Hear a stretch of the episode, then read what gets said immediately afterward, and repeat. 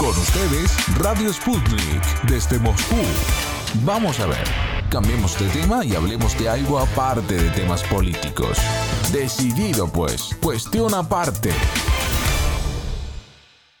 A continuación vamos a hablar del fútbol, porque durante buena parte del pasado mes de junio y la primera década de este mes de julio, los aficionados al deporte rey pudieron disfrutar de los partidos de dos torneos continentales, la Copa América y la Eurocopa 2020. Y para hablar con más detalles sobre esos dos torneos, contamos con el servicio de nuestro compañero, colega, colaborador peruano-ruso, Lorenzo de Chesica, nuestro observador deportivo. Hola Lorenzo. Hola Víctor, hola queridos radio oyentes. Sí, han llegado a su fin los torneos continentales futbolísticos más prestigiosos que el año pasado fueron aplazados a causa de la pandemia del COVID-19 y por un lado, sin ninguna duda, se puede constatar que Brasil llevó a cabo decorosamente la Copa América, a pesar de que habían dudas, habían algunos vaticinios, de por medio, por supuesto, todo relacionado con el COVID-19. Pero por otro lado, también podemos afirmar que la UEFA acertó en distribuir las sedes en 11 estadios de diferentes países, encendiendo así los corazones amantes del deporte rey por todo el viejo continente. Bien, Lorenzo, si no te importa, yo empezaría con el torneo de fútbol más antiguo del mundo, la Copa América en su 47 edición. A mí me parece que tiene algo de gran importancia, porque esta Copa América fue el primer torneo que el mítico Leo Messi ganó con su selección, un trofeo contundente a la Copa América. Aunque parezca increíble, durante tantos años de militancia en la selección argentina, Messi todavía no ha levantado ninguna copa. Sin embargo, Víctor, también es algo simbólico de que precisamente con la presencia, con esa forma de juego que demostró Messi en esta Copa América, es decir, no solamente como atacante, sino también luchando la camiseta en los momentos cuando los equipos contrarios iban atacando a Argentina, precisamente con un Lionel Messi inspirado y con esas ganas de romper algo así como un maleficio de tantos años, no solamente que él no podía vencer en la Copa América, sino que Argentina ya llevaba 28 años sin ganar la Copa América. Sí, es verdad, Lorenzo, yo creo que no en vano fueron nombrados como dos mejores futbolistas de esta Copa América, Neymar y Leo Messi, ex compañeros del Barcelona, los dos. Es verdad. Y también es algo simbólico, me parece que el gol fue obra de Ángel Di María en el minuto 22, el argentino que milita en el mismo club que Neymar, ¿no? En el PSG francés.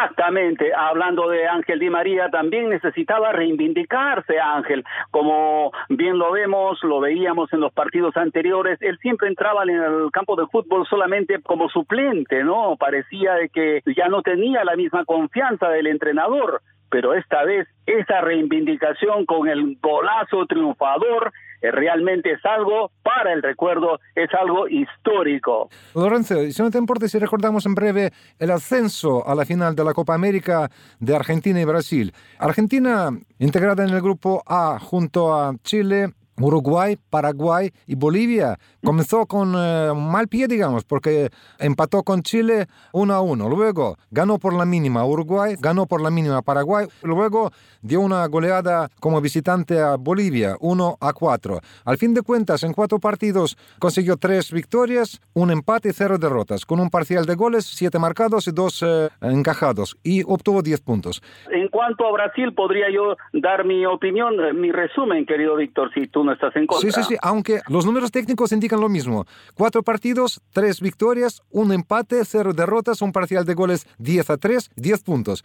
Exacto, sí. En cuanto a Brasil, tuvo un inicio de polendas, como bien se recuerda, goleando a Venezuela por 3 a 0 y apabullando a Perú por 4 a 0, hecho que ya lo había hecho dos veces anteriores en las clasificatorias, claro, en un partido muy dudoso en Lima por 4 a 2 y, y también en Brasil ya paseándose con Perú.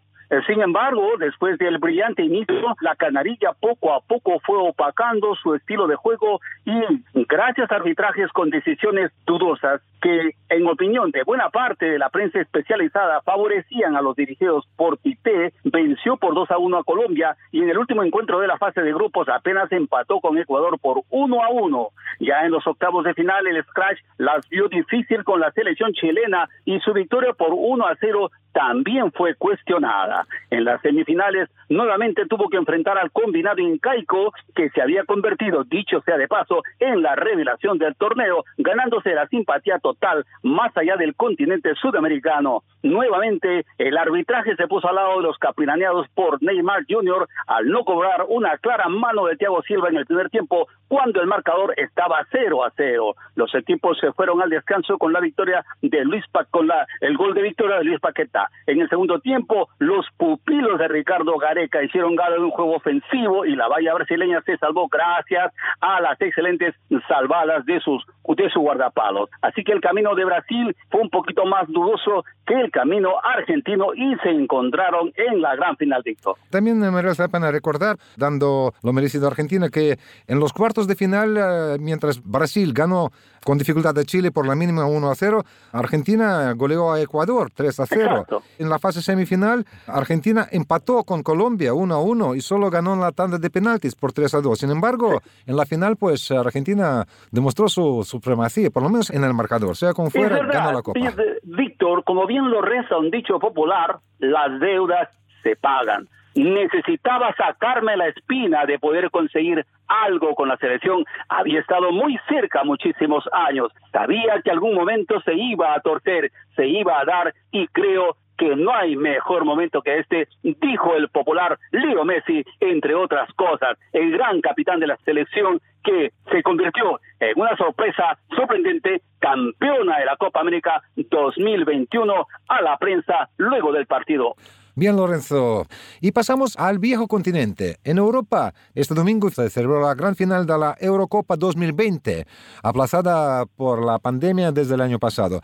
Y como bien sabemos, Italia se hizo con la Copa Europea, aunque sea en la tanda de penaltis. Bueno, vamos a analizar en breve el ascenso de Italia y otro finalista, Inglaterra, una sorpresa para todos, a esta gran final celebrada en el legendario estadio londinense de Wembley.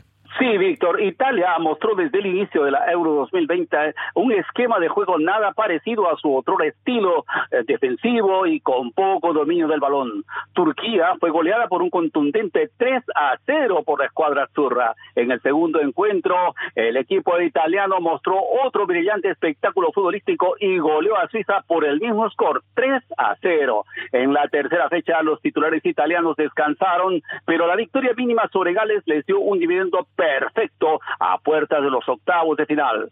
Austria fue un duro rival, pero los pupilos de Roberto Mancini los vencieron por 2 a 1. En los cuartos de final, la favorita Bélgica también cayó a mano de Lorenzo Insigne y compañía. En la semifinal, España iba como favorita pero no supo aprovechar las múltiples ocasiones de gol que eh, se le presentaron durante el encuentro. Así que en la tanda de penales, Italia salió vencedora por 4 a 2. La realidad nos decía que Italia, después de no haber conseguido ni siquiera clasificarse para la Copa Mundial Rusia 2018, había replanteado su esquema de juego, volviéndolo vistoso, agresivo y contundente, de la mano nada menos de Roberto Mancini, un entrenador cuyo paso por Rusia no había sido tan exitoso. Sí, por el Zenit de San Petersburgo. Lorenzo, hablando de otro finalista, la selección de Inglaterra, parece que los organizadores de esta edición de Eurocopa hicieron todo lo posible para crear las condiciones del máximo confort para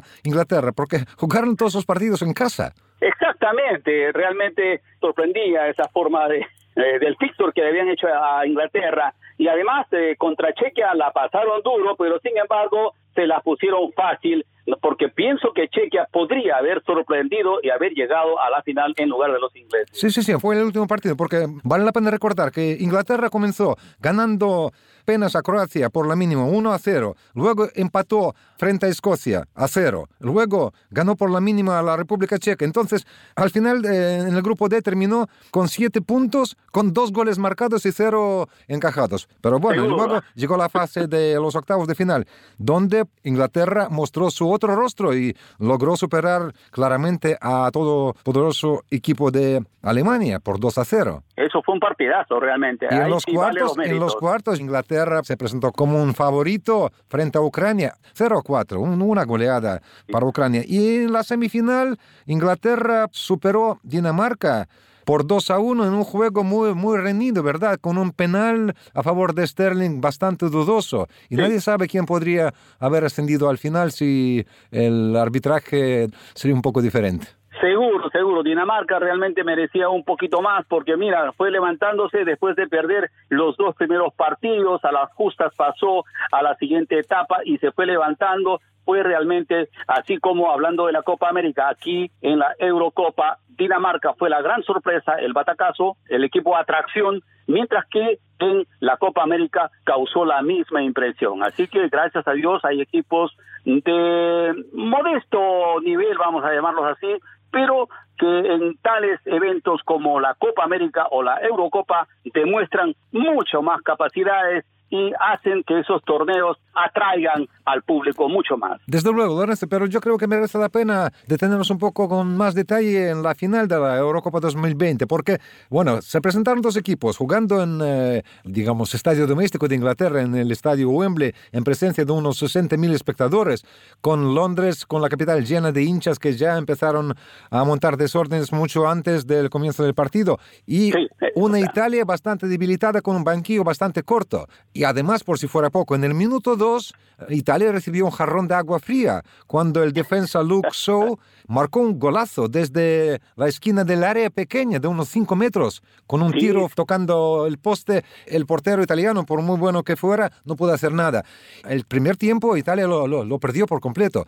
Y me imagino que cuántos esfuerzos y cuánto talento necesitaba Roberto Mancini para reagrupar las formaciones de su equipo para el segundo tiempo y empezar a hacer otro tipo de fútbol. Y en el segundo tiempo Italia dominó por completo y con razón creo yo. Obra del veterano Leonardo Bonucci, el defensa de la Juventus de 34 años, quien se encontró en la posición del delantero punta cuando remató el balón que estaba así dando vueltas por la, por la área pequeña. estaba esperando quién la toque ese balón. Sí.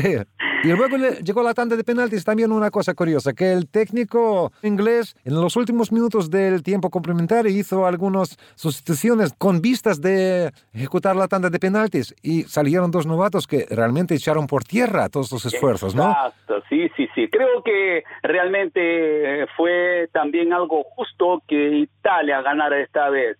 Lo había, había hecho los méritos en cada partido. ¿Sí? No había dejado ninguna duda en cada victoria que había conseguido durante el torneo. Así que lo de la grandeza del arquero italiano, del joven arquero, del joven... Sí, 22 años tiene. Realmente impresionante, ¿no? La forma tan segura, así que le tapó los dos penales y ya. No, paró dos y uno de obra de ah. Rashford dio al poste.